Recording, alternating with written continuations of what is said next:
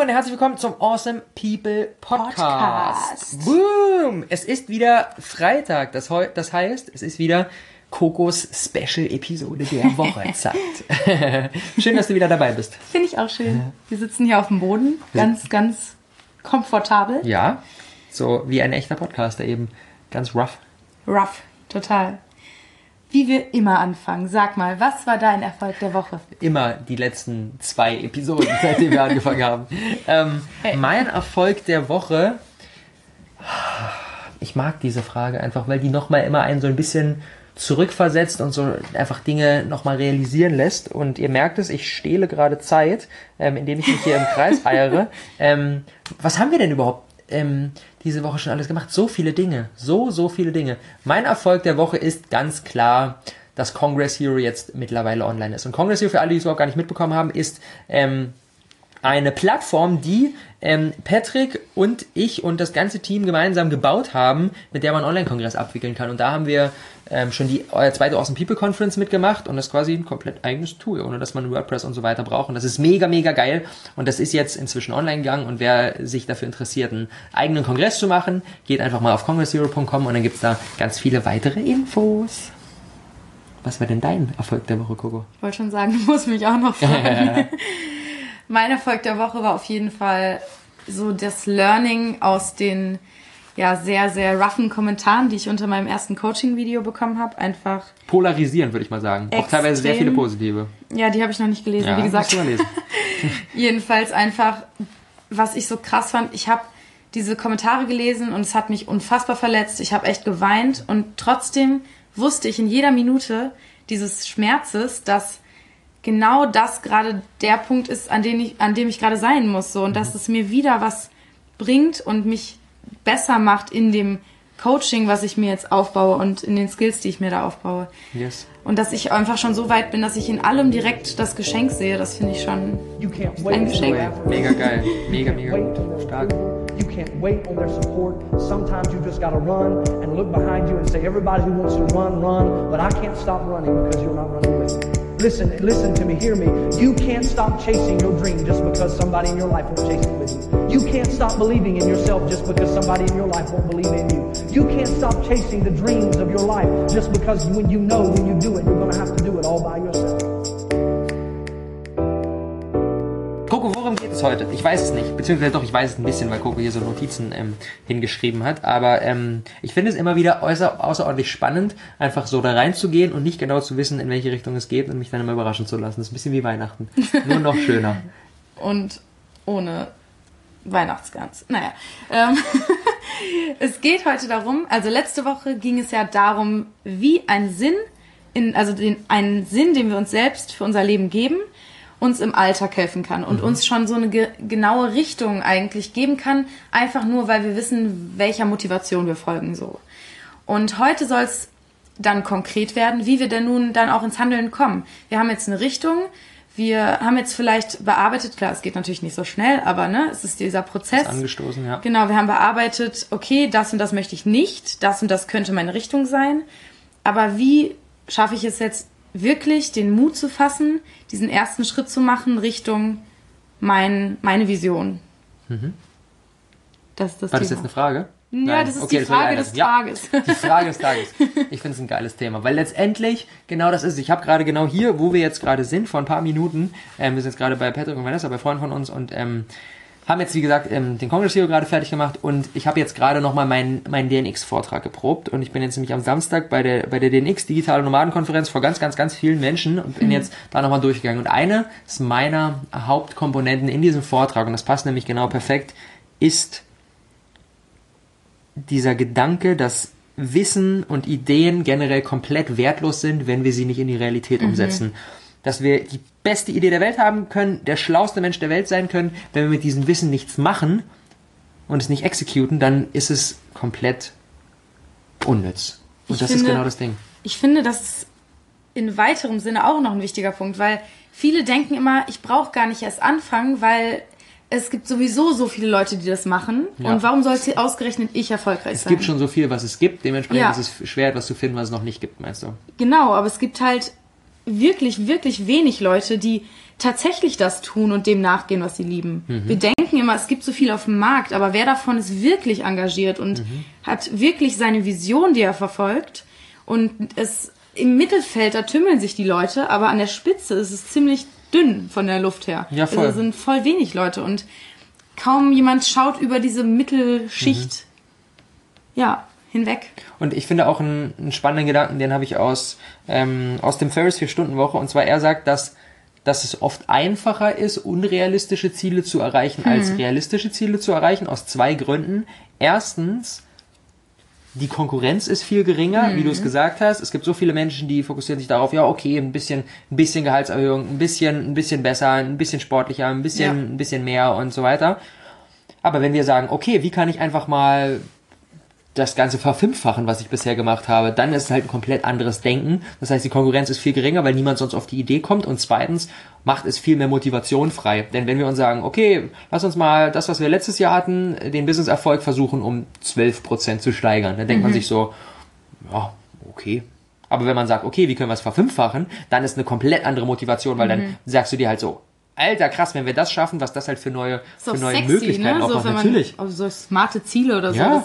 Das ist einfach, da hat man Bock drauf, das, das mhm. kribbelt richtig. Da denkt mhm. man so, boah, wenn ich das erreiche, oh mein Gott. Genau so ist es. Total. Also, um jetzt so den wirklichen Schritt zu machen, finde ich es immer total effektiv, sich das Worst-Case-Szenario so vorzustellen. Mhm. Also, ich glaube halt, viele Leute, ähm, die denken schon, ja, mh, aber aber, aber, aber. Also die mhm. haben immer so eine Vorstellung, was alles schiefgehen könnte, aber im Endeffekt gucken sie sich das gar nicht wirklich an. Sie haben so eine Idee von Sachen, die schiefgehen könnten, aber wenn sie sich die wirklich mal konkret ausmalen das würden. Das sind so eine vagen Ängste immer ja, so, ne? So, genau. so, so, wie so eine Wolke, die so über uns schwebt und wir denken so, äh, aber wir wissen gar nicht, was denn konkret. Und vor allem genauso ja. wie du es gesagt hast, Worst-Case-Szenario bedeutet für mich, mir zu gucken, okay, was könnte wirklich passieren und dann, was könnte ich im schlimmsten Fall der Fälle machen, um genau das zu beheben. Genau. Und dann merken wir oft sehr, sehr schnell, es ist nicht das Ende der Welt. Ja, vor allem, wenn das Worst-Case-Szenario sozusagen behebbar ist. Ja.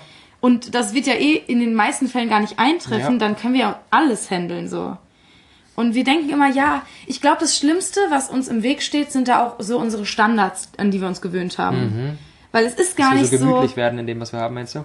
Naja, es ist halt nicht so eine Angst, die jetzt um Leben und Tod geht, ja. aber es fühlt sich so an, ja. weil wir, weil wir denken, boah, wenn wir unsere Wohnung verlieren, ist mhm. Ende. Ja, oder wenn wir nicht mehr irgendwie zweimal im Monat fett shoppen gehen können. So. Ja, wir wollen so diese Standards ja. in dieser Bequemlichkeitszone, das macht uns eine riesen Angst, das zu verlassen. Aber wenn wir uns das mal so anschauen, das Schlimmste, was passieren kann, okay, muss ich in eine kleinere Wohnung ziehen oder so. Ja. Und lebe ich noch und ist es mir das wert, dafür vielleicht ähm, ja, keine Ahnung, glücklicher zu sein oder wirklich meiner Vision nachzugehen. Das ist auch ein, ein krasser Punkt, der ich, ich, spreche mit so vielen Leuten, die dann sagen so, ja, Robert, ich würde gerne was starten, aber gefühlt bin ich noch viel zu jung. Ich bin irgendwie erst 17 oder erst 18 oder mhm. erst 19 und aus meiner Sicht, wenn wir diesen Punkt mal nehmen und den mal durchdenken, dann stellen wir sehr, sehr schnell fest, dass es ein unfassbar großes Geschenk ist, wenn wir starten und noch super jung sind, weil ja. wir eben diese Standards dann oft noch nicht haben ja. und es einem null, vielleicht wohnen wir sogar noch zu Hause, ähm, vielleicht brauchen wir fast kein Geld, um unsere Lebenshaltungskosten zu decken und das ist das größte Geschenk ever.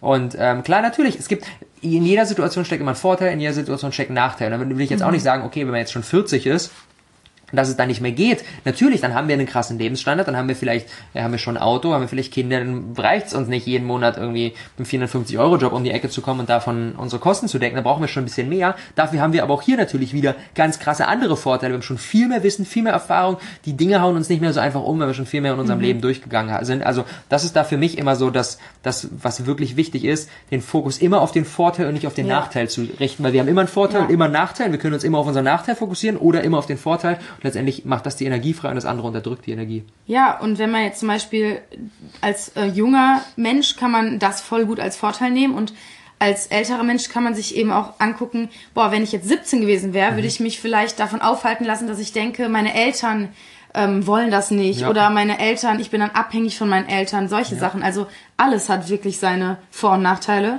Genau, und so ist es. du hast total recht in dem, was du sagst, auf die Vorteile eben mhm. fokussieren. Mhm. Und ich finde den Punkt auch mit den Standards nochmal, um den reinzunehmen, ähm, wie, wie ich halt damals gestartet bin. Ich habe damals ähm, Sportmanagement studiert so und ich habe gemerkt, okay, das bringt mich nicht in die Richtung, die ich gehen will. Ich will irgendwie selbstständig sein, da bringt mich das Studium nicht weiter. Also gehe ich quasi in, ich, ich, ich glaube, so eigene Standards, aber was für mich da, glaube ich, für viele immer noch mal schwieriger ist, ist so dieses von außen, so dieses sozialer Status, würde ich es jetzt mal nennen. Und ähm, im Prinzip das, was ich damals gemacht habe, war eigentlich erstmal so ein Schritt zurück. Okay, das ist ein gutes Studium und ist da, schreibt da gute Noten und ist auf einem guten Weg. Und dann habe ich das auf Eis gelegt und dann habe ich angefangen, um, mein, um, meine, um, mein, um meine Miete zu bezahlen, Nachhilfe zu geben und mit den Kiddies irgendwie Mathe- und Englisch-Hausaufgaben zu machen. Und das ist natürlich in so einem, so ein sozialer Abstieg, würde ich es jetzt mal nennen. Aber in Wirklichkeit für mich war das eigentlich nur so ein wertvoller Schritt, den ich gehen musste, um dadurch mir die Zeit freizuschaufeln, die ich brauchte, um dann letztendlich ins Unternehmertum reinzustarten. Und ich finde, es ist mega wichtig, und da gehört auch wieder rein, sich weniger Gedanken darüber zu machen, was andere Leute von dem denken, was wir da gerade machen. Und wenn wir das schaffen und sagen, okay, ey, mir ist es völlig egal, wenn meine Freunde oder meine Eltern oder irgendjemand sagt so, ey, ja, das, du bist ja hier auf dem falschen Weg. Wenn wir wissen, wir sind auf dem richtigen Weg und das ist gerade so eine Übergangszeit für sechs Monate, zwölf Monate, zwei Jahre, wie auch immer, um dann so richtig abgehen zu können, und so ein bisschen so dieses, dieses Gefühl von, ah, ich, ich, ich muss hier so diesen Standard oder diesen sozialen, sozialen Erfolg irgendwie nach außen tragen, das einfach mal über Bord zu werfen und quasi das zu opfern gegen die Möglichkeiten, die wir uns damit erarbeiten. Ja, ich würde auch voll gerne nochmal ähm, ein Beispiel ansprechen, zum Beispiel ähm, nämlich der Max, mit dem habe ich auf Bali telefoniert und ähm, der war ziemlich unglücklich in seinem freiwilligen sozialen Jahr und dann habe ich ihn halt mal so gefragt, warum er das macht und was ihm nicht gefällt und was er machen würde, wenn er es nicht hätte mhm. und so weiter. Und wir haben halt herausgearbeitet, dass er vor allem seine Eltern oder seine Mama oder so unterstützen möchte. Und dann haben wir halt mal so überlegt, okay, wie viel, wie viel verdienst du da? Und das waren irgendwie 450 Euro oder so. Und er hat dafür Vollzeit gearbeitet. Und dann habe ich nur so gesagt, ähm, also wenn du das wegen des Geldes machst, du mhm. kannst locker einen 450 Euro Job finden, und wo du die Hälfte viel oder der Zeit ja total, wo ja. du zweimal am Wochenende arbeitest oder ja. so. Und man muss halt einfach mal aus diesem Gedanken raustreten und es mal so objektiv betrachten, so mhm. von oben herab. Okay, was sind auch die Fakten so? Ja. Und ist das wirklich so, wie ich denke? Und er hatte halt auch Angst, dass ähm, seine Eltern dagegen sind mhm. und dass sie irgendwie negativ reagieren würden. Und dann habe ich ihm so einen kleinen Schubs gegeben und er hat mal mit seinen Eltern geredet und seine Mutter hat ihn total unterstützt und er war total überrascht davon. Mhm. Also meistens denken wir uns, spinnen uns Geschichten zusammen und denken, oh, das und das und das wird passieren. Ja, aufgrund, oft auch aufgrund kleiner Indizien, keine Ahnung, ich habe mal was erzählt und da wurde nicht direkt Beifall geklatscht, mhm. sondern erstmal so ein bisschen kritisch nachgefragt und deswegen denken wir, die sind voll dagegen oder sowas. Ja, das wir ist dramatisieren ja unsere, dann halt auch einfach so schnell so eine Dinge. Unsere Interpretation total. Und er ist jetzt auch total happy, er hat es jetzt tatsächlich gekündigt und Was? Meint, er hat so viel mehr Energie, Motivation und glaubt, dass er jetzt richtig seinen Zielen nachgehen kann. Einfach mal so einen Schritt zurücktreten, mhm. das Ganze faktisch betrachten und dann eben aus unseren Interpretationen auch raus. Und dann werden uns viel mehr Chancen geboten, als wir, glaube ich, vorher denken. Ja, voll. Und dieses ins Handeln kommen ist aus meiner Sicht halt auch einfach eine, eine Sache von Routine. Also ich vergleiche das immer gerne mit so einem Zug. Wenn der Zug so im Bahnhof steht, dann ähm, ist der halt super schwerfällig, zig Tonnen und den halt ins Rollen zu bringen, braucht halt richtig viel, richtig viel Power. Mhm. Und wenn der dann aber erstmal unterwegs ist, dann ist es viel einfacher weiterzufahren, als den Zug wieder anzuhalten. Mhm. Und genau das können wir halt uns, uns zunutze machen, wenn es darum geht, Stück für Stück immer mehr für unsere Dinge loszugehen, dass wir halt einfach mit kleinen Dingen starten und nicht sagen, okay, ich muss jetzt direkt irgendwie heute das beste YouTube-Video aller Zeiten machen, wenn ich jetzt meinen Kanal starte, sondern ich mache jetzt einfach mal ein Video und ich veröffentliche das noch nicht mal, sondern einfach nur für mich, um in diese Routine des Handelns reinzukommen. Ja. Ich drehe jetzt einfach mal ein Video für mich, muss mir hinterher gar nicht angucken, kann es direkt wegwerfen, wenn ich will, einfach um in diese Routine des Handelns reinzukommen. Ja. Und morgen der nächste Step und übermorgen der nächste Step. Und wenn wir dann mal sieben Tage, 14 Tage, einen Monat lang jeden Tag Schritte gegangen sind, wenn es auch nur kleine waren, dann werden wir merken, dass die großen Dinge, die wir uns anfangs vorgenommen haben, hinten raus viel, viel einfacher werden, eben weil wir in so einer Routine des Handelns drin sind. Wir müssen uns den ersten Schritt, der einfach der allerschwerste ist, so einfach ja. wie möglich machen. Mit einem kleinen Bonbon, Bonbon dahinter. und einfach so, dass wir anfangen. Und das ist aller, das ist das Allerschwerste. Und wenn wir erstmal den ersten Schritt gemacht haben, merken wir, oh, da passieren auch Dinge für mich plötzlich mhm. so. Und dann rollt es irgendwann, wie du schon sagst, es mhm. so wahr. Genau so ist es. Und in diesem Sinne, fragt euch mal, was ist euer nächster, euer, euer Step, der jetzt dran ist und der klein ist und der winzig ist, aber der euch ein Stück weit dabei unterstützt, diese Routine des Handels aufzubauen. Es kann eine ganz kleine Sache sein. Und dann, wenn ihr euch bewusst geworden seid, was diese kleine Sache ist, macht sie genau jetzt. Und schiebt sie nicht weiter auf, sondern fangt genau jetzt damit an und geht morgen den nächsten und übermorgen den nächsten und dann irgendwann in einem Monat, in zwei Monaten sprechen wir uns wieder und dann werdet ihr euch fragen, warum ist es mir damals eigentlich so schwer, gefallen, so schwer gefallen loszulegen? Weil ihr dann in der Routine des Handels drin seid und dann alles viel, viel simpler ist. Tu es jetzt. Bumm! In diesem Sinne. Danke fürs dabei gewesen sein. Danke, Coco, dass du heute wieder so ein schönes Thema auf den Tisch gelegt hast. Ich freue mich schon jetzt auf nächste Woche. Ich mich auch.